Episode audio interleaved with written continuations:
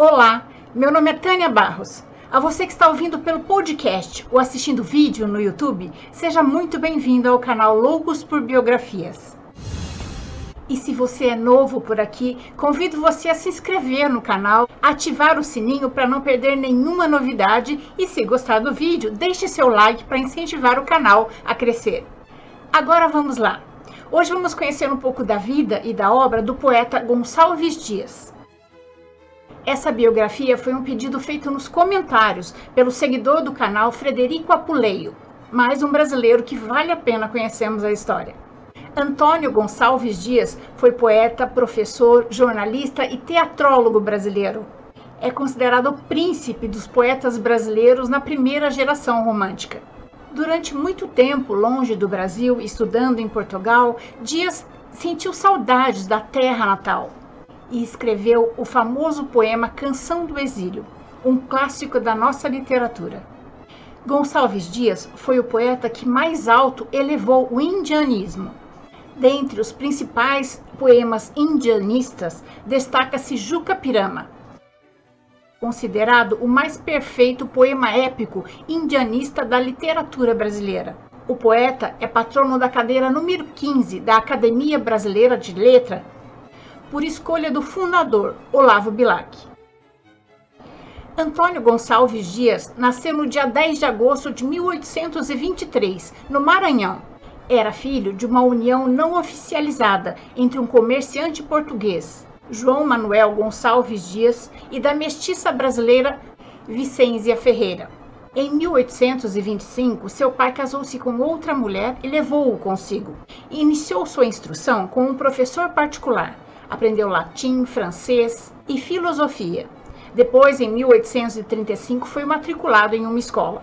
Passou a trabalhar como caixeiro na loja do seu pai, que faleceu em 1837. Em 1838, com a ajuda de sua madrasta, Gonçalves Dias pôde viajar para Portugal para terminar os seus estudos secundários. E em 1840 ingressou no curso de Direito na Universidade de Coimbra. Lá teve contato com escritores românticos portugueses, entre eles Almeida Garré, Alexandre Herculano e Feliciano de Castilho. Durante sua longa permanência em Coimbra, escreveu a maior parte de suas obras. E por se achar há tanto tempo longe do Brasil, inspirou-se a escrever a famosa Canção do Exílio, onde expressa da maneira mais bela o sentimento de solidão e de saudade. O poema começa assim: Minha terra tem palmeiras onde canta o sabiá. As aves que aqui gorjeiam não gorjeiam como lá. Nosso céu tem mais estrelas, nossas várzeas têm mais flores, nossos bosques têm mais vida, nossa vida mais amores. E por aí vai. A canção do exílio é um poema simples, belo, mas não porque haja nele só elementos que existiam no Brasil. O verdadeiro segredo de sua beleza é o sentimento que vem da alma. As aves que aqui gorjeiam apenas não gorjeiam como lá.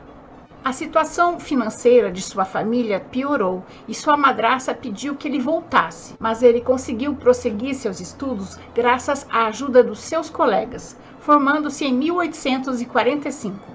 Depois de formado, Dias passou rapidamente pelo Maranhão, onde conheceu aquela que seria sua grande musa inspiradora, sua prima, Ana Amélia Ferreira Vale, uma menina quase adolescente e o poeta, fascinado pela sua beleza e graça juvenil, escreveu para ela os poemas Seus Olhos e Leviana.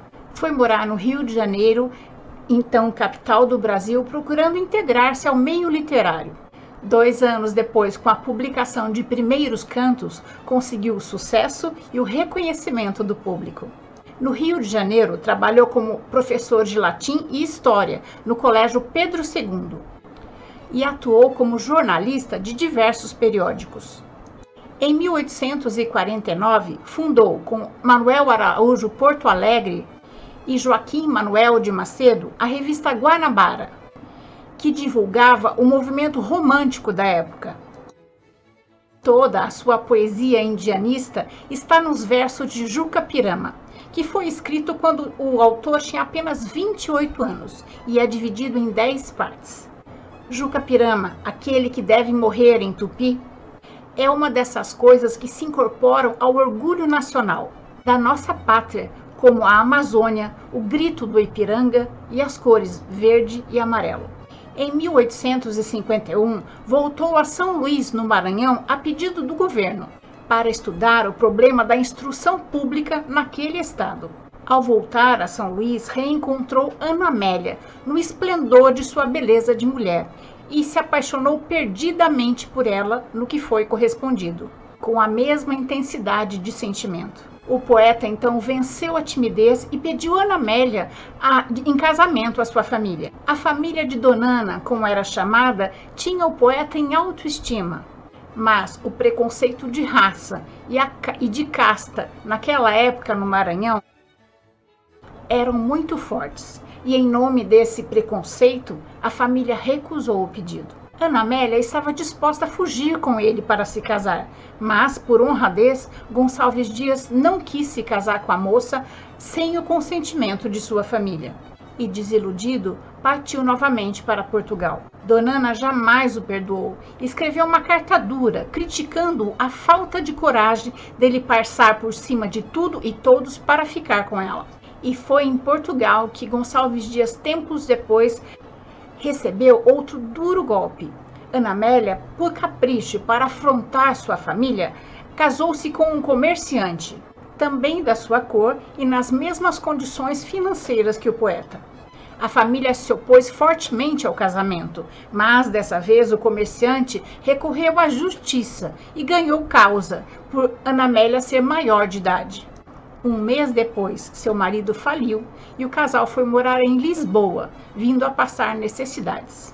No mesmo ano, Gonçalves retornou ao Rio de Janeiro e casou-se com Olímpia da Costa, filha de um médico famoso da corte.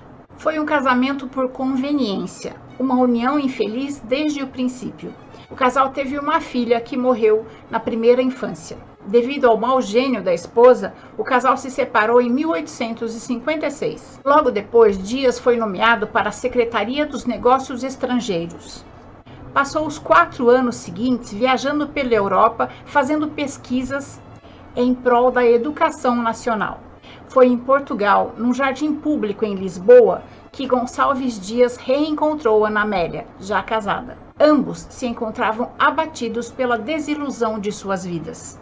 A moça, ainda magoada, negou-se a retribuir-lhe o cumprimento. Ele, arrependido de não ter ousado tudo para ficar com a sua amada e machucado pelo encontro, que lhe abriu as feridas de modo irreparável, compôs emocionado as estrofes de Ainda uma vez a Deus e enviou a Ana Amélia.